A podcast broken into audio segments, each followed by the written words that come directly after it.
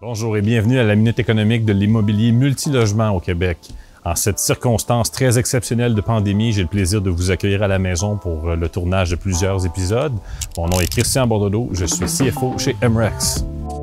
Aujourd'hui, à la Minute économique, on va parler des dernières annonces de la SCHL, donc euh, particulièrement des mesures euh, qui ont été annoncées pour euh, les retraits en équité.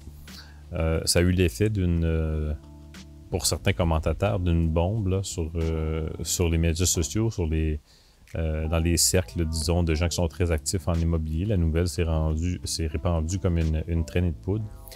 Euh, dans quel contexte est-ce que ça s'inscrit, tout ça?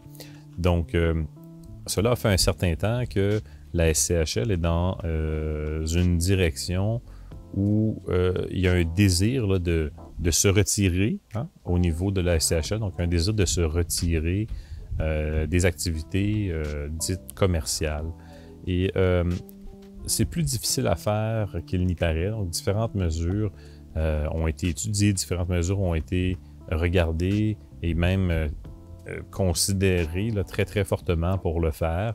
Et heureusement ou malheureusement, différents événements impondérables sont survenus, ce qui a fait en sorte que ces mesures-là ont été mises de côté on pourra se rappeler peut-être euh, pour certaines personnes qui sont un peu, euh, un peu plus érudites finalement sur ces questions euh, du, partage de risques. Là, il y a eu des consultations publiques et finalement, c'est mort au feuilleton. La mesure, évidemment, c'est une mesure qui, vient finalement spécifier hein, l'interprétation que l'on doit faire de certains guidelines. Et dans ce contexte-là, euh, il est finalement dit ex ante que dans le futur, euh, euh, certaines pratiques vont, être interdites. Ceci étant dit, ça s'inscrit dans le contexte où la SCHL, donc d'une part, veut se retirer. Donc, c'est une. Le COVID amène finalement une sorte d'excuse finalement pour intervenir et finalement faire quelque chose qui avait été discuté quand même euh, et qui fait partie finalement de, la mouvance que la SCHL se trouve à prendre depuis un certain temps. Et aussi, euh, ça permet d'une certaine façon d'un point de vue théorique, finalement, de dérisquer hein, euh, des classes d'actifs dans le multilogement.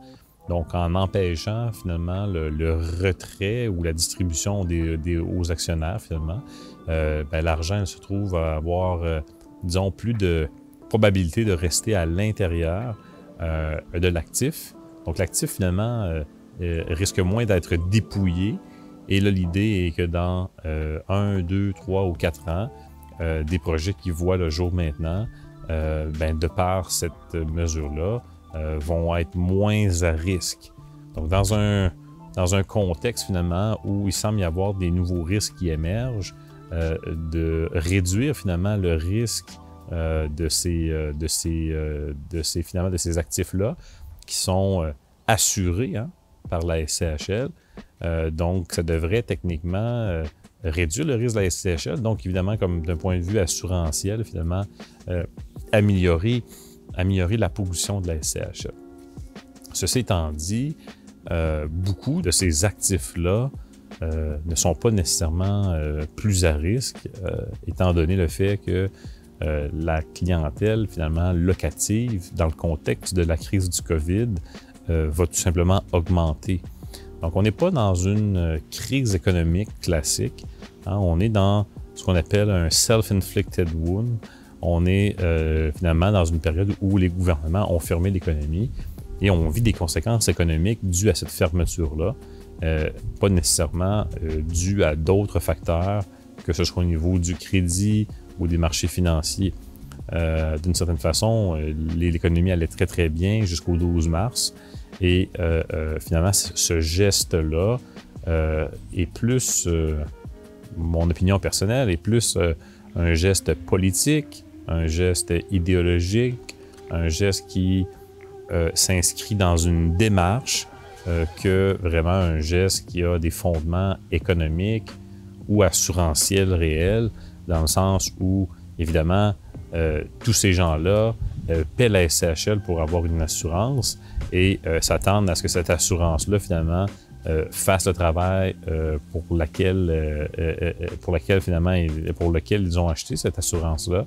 Et donc, de tenter finalement de réduire les risques reliés à l'assurance, peut-être, mais en même temps, est-ce que c'est réellement économiquement fondé?